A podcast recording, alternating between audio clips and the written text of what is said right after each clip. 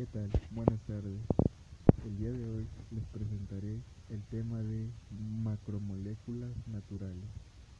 Pueden ser moléculas poliméricas de carbohidratos. Se definen como biomoléculas compuestas principalmente de carbono, hidrógeno y oxígeno u otros de nitrógeno, azufre y fósforo. Un ejemplo podría ser el elote, el pan de trigo, eh, frutas como, como el plátano, trigo y entre otros más.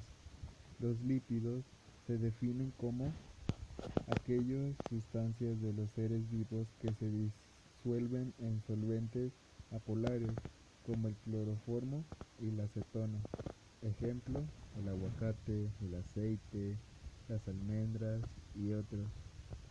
Las proteínas se definen como son macromoléculas formadas por cadenas lineales de alimentos y aminoácidos y esta secuencia está terminada por la secuencia de nucleótidos. Ejemplo, el pescado, el huevo, la leche, carne, entre otros. Y esto ha sido todo por el día de hoy.